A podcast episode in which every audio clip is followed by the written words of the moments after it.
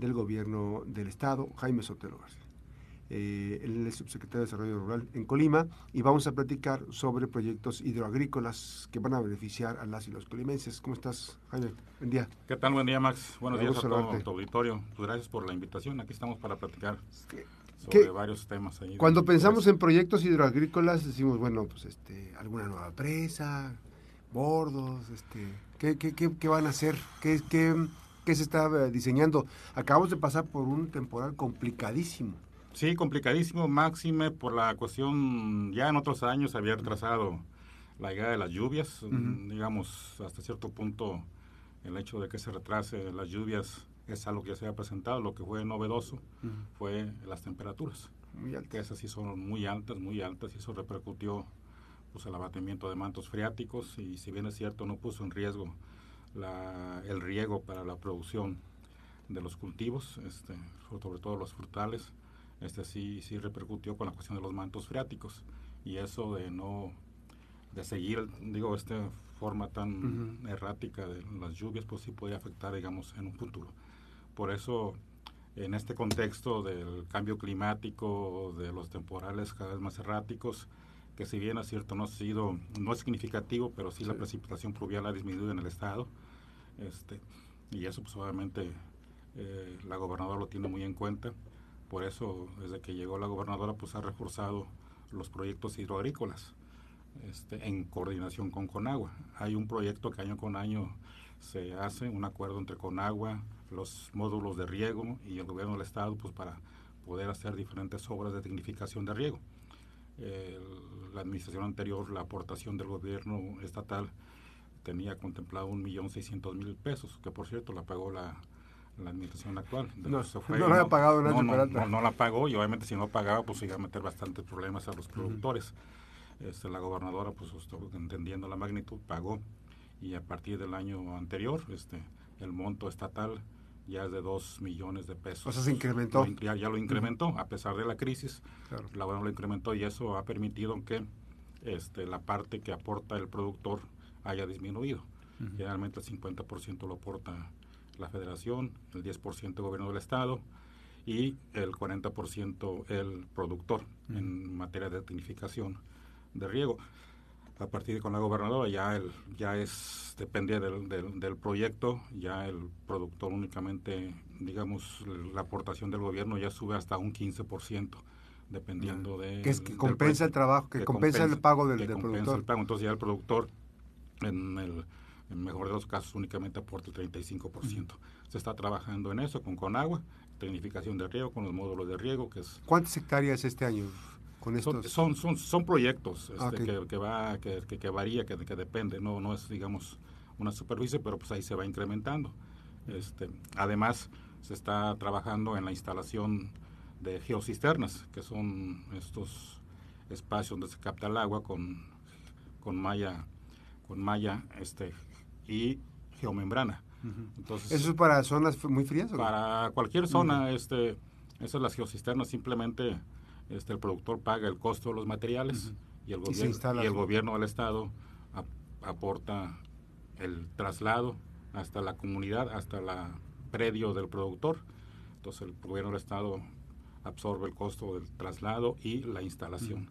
Y eso ha permitido que del año anterior a este, y con, incluyendo este año, ya más o menos se lleven instaladas alrededor de 160 geocisternas, la gran mayoría de 100 mil litros de agua que se están instalando a lo largo y ancho de todo el estado, porque en todos los municipios ya hay geocisternas que hemos instalado nosotros y eso pues les permite captar agua y con eso garantizar un agua para abrevadero para el ganado. Es lo que te iba a decir, ¿eso es para, principalmente para la actividad de ganadera? Principalmente para cuestión de, abrevadero, aunque pues ahí también en un momento dado pues, pues un pequeñito riego.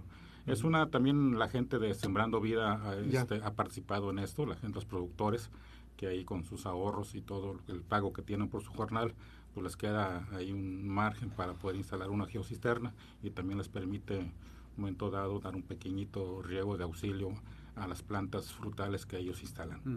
Esa es la otra parte que estamos trabajando en materia hidroagrícola. La otra parte es la cuestión de las ollas de agua. El año pasado se instalaron dos ollas de agua. ¿En qué municipio? Una, una en Zacualpan y otra colaboramos en, en, Lagunitas. El día, el pasado fin de semana fuimos a, digámoslo así, por a entregar otra que está en el ejido Emiliano Zapata, ya en, en, este, en el Manzanillo. Ahí probablemente son volúmenes, son más, son más. Por las condiciones. Por las condiciones, alrededor de, de, mil metros cúbicos más o menos, 1.5 metros cúbicos. Y además estamos rehabilitando infraestructura hidroagrícola que se hizo en años anteriores y por cuestiones diversas, pues ahí están. Y la verdad que la verdad que sí. Está retomando ahí. Sí da pena, este, estuvimos ahí mismo. Sí, porque hay inversiones, ¿no? Hay una inversión que se hizo con, cuando estaba con NASA, cuando existía con NASA, son ollas muy grandes. Estuvimos ahí en precisamente en el ejido Emiliano Zapata, pero hay en otros lados, hay en el Saúl, en Mieditlán, por mencionar todos lugares. Son ollas muy grandes este, y que ahí quedan. Y la verdad que la vegetación rápido se la come, entonces fuimos allá con los productores y quedamos de rehabilitar. ¿Es muy costoso este, rescatar ese tipo de proyectos que estaban ahí? No, no es costoso, es cuestión de, organizar, porque la verdad es simplemente limpieza, los árboles de la selva baja pues se invaden con sus raíces y pueden romper la infraestructura que ahí está y la verdad que sería penoso que no, no rescatar eso, estamos con los productores rescatándolo, simplemente es mantenimiento, este podas de toda la vegetación adyacente y rehabilitar las las tomas de captación de agua pues para que sea funcional y esas ollas su función es abastecer otras ollas más pequeñas ollas aguas abajo que permitan incluso este, regar algunos predios en esas zonas. Estamos trabajando en eso. El primer distrito, digamos, en el distrito norte, la zona de, Comala, Cuauhtémoc, este, Colima, La Villa, ¿hay proyectos para rescate de, espacios así? Sí, estamos trabajando. Estamos, por los bordos que ya están asolvados. Este, en el caso de Buenavista, hay un bordo que se llama el Mogote, estamos trabajando con Conagua para levantar la cortina de la cortina del bordo y permita captar mayor cantidad de agua y eso a su vez que permite garantizar el riego para las zonas arroceras que son como bien sabes en Colima se produce en términos de productividad este, son muy buenos para la producción de arroz de muy buena calidad y en cuanto a productividad también son muy buenos los productores de arroz. Estamos trabajando en diversas partes, en lo mismo en Comala, y estamos trabajando conjuntamente con CIAPACOP este, para ver algunas obras que nos permitan abastecer este, los mantos freáticos y que nos permitan este, que los pozos que eh, aguas abajo estén, pues tengan la recarga adecuada. Si no hacemos esas obras, pues este, pues obviamente el abatimiento de los mantos freáticos puede, puede, puede afectar el consumo de agua para las zonas urbanas. Ahora, este, estas, este proyecto, digamos, es importante porque nos da la impresión de cuando viene una fuerte tormenta, que todo el agua pasa por Colima y la villa, pasa y se va. Entonces, este, esa, esa, parte, ese tipo de proyectos ayudaría, contribuiría sí, en la parte de aguas arriba, aunque también el desarrollo urbano pues, obviamente se está modificando, porque el desarrollo urbano tiene que ver mucho con, con ese tipo de... Está rompiendo todo el tema ahí. La verdad es que el hecho de que el arroyo seco haya agarrado sus caudales tan violentos, pues porque arriba se están construyendo de una manera inadecuada. Pero, por ejemplo, en el caso de, que yo me tocaba transitar mucho cuando trabajaba en Sembrando Vida allá para el lado de Zacualpa, en Campo Cuatro, todo eso, en temporada de lluvias fuertes, este siempre me quedaba varado, este, ya sea de ida o de regreso, pues ahí estábamos. Hasta que bajaba. Hasta que bajaba. Hoy, afortunadamente, con ese puente ya transitamos sin problema. Sin ningún problema. Y esto, la verdad, que beneficia bastante, bastante bastante gente toda esa zona que transitamos cotidianamente. Ahora, e, este, estas inversiones, digamos, tú, se incrementó, digamos, a casi al doble en este 2023. Este, ¿Hay expectativa que con esta inversión pueda acceder Colima el próximo año a mayor número de recursos?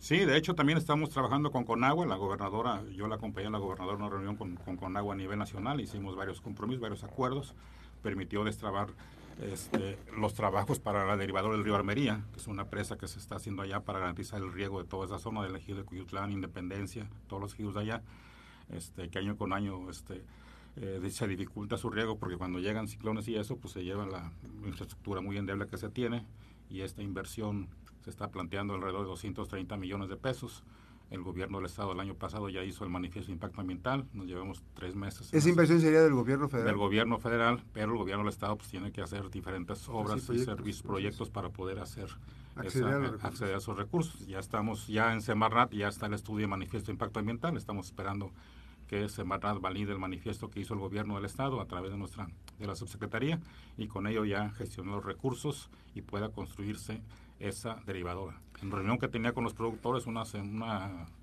ejidataria decía que ese proyecto lo viene escuchando desde que era niña, que era un sueño guajiro, y que hoy confía en que ese sueño guajiro sea una realidad. ya son treinta y tantos años. Son, treinta y tantos años. que se desarrolle, y, como eso, pues la gobernadora está retomando varios proyectos, esperemos que, que más adelante los estemos dando a conocer. la solución, digamos, de, los problemas de, de Colima, este más que una nueva presa, es terminar los proyectos que están en marcha, ¿no? Pues sí, tenemos, por ejemplo, la presa del Hervidero, que hasta la gente salió llorando cuando les proyectaron el video, que por fin la zona más seca de todo el estado, la parte esta de Estapilla, la parte del amarradero, la parte, toda esa parte es la parte más seca del estado de Colima, ahí no hay ninguna obra de, que, garantice el riego, son obras por su condición seca, en términos de producción sería muy importante, se está también retomando, es muy, muy, muy difícil, pero este se le va a hacer toda la lucha para que también sea que deje de ser también un sueño guajiro. y como esos otros proyectos que ya están. Este, eh, ¿Han bajado la producción, eh, la, siembra en cuanto a proyectos que tenga Colima con este gobierno? ¿Han tenido...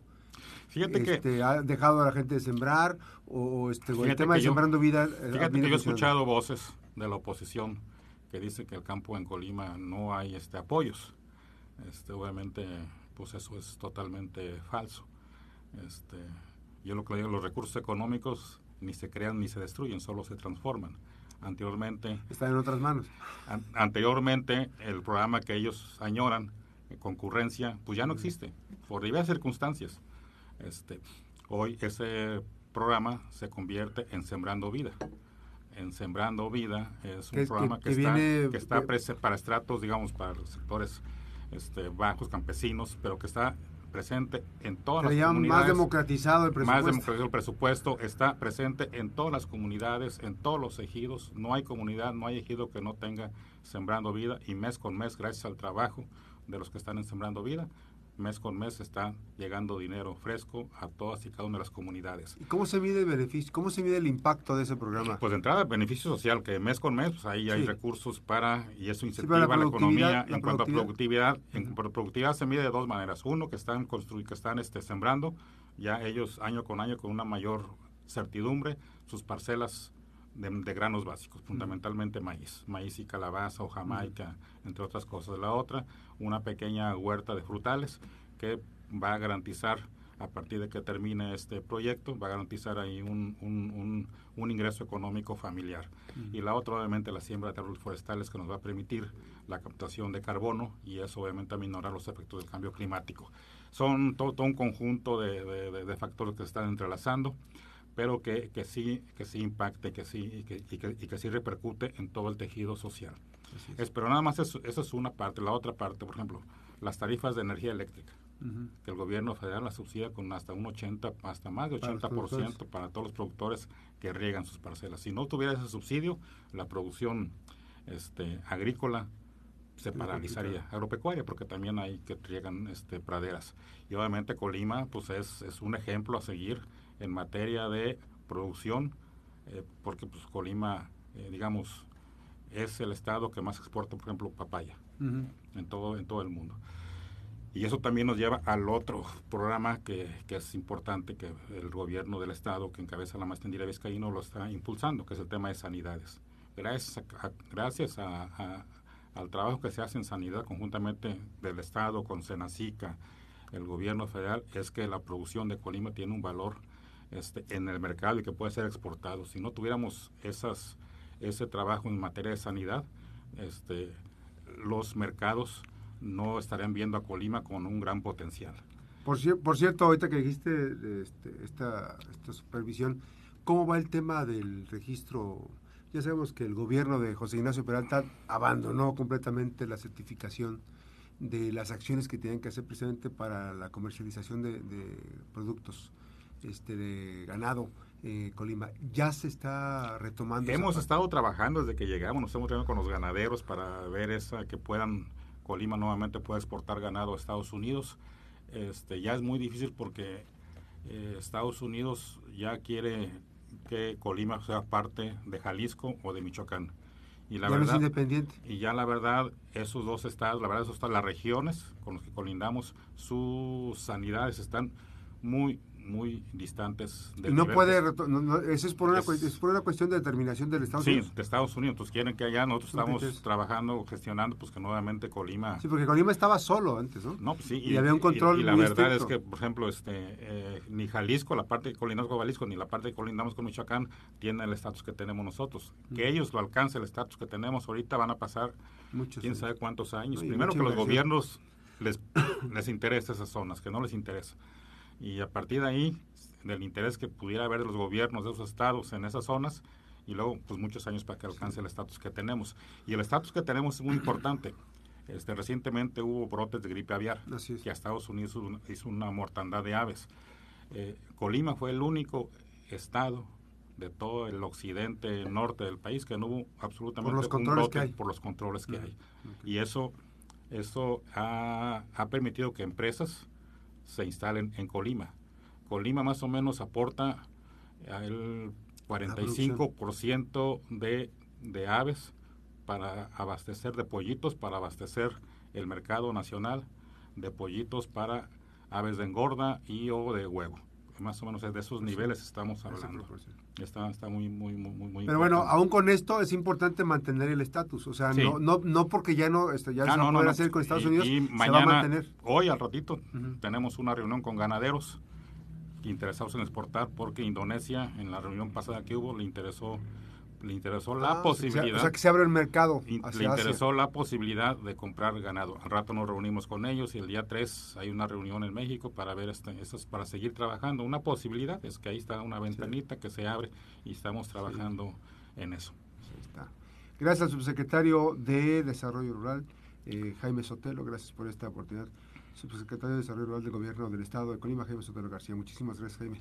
No, al contrario, gracias, aquí estamos. Buenos días. A la hora. una breve pausa, que estamos con más información.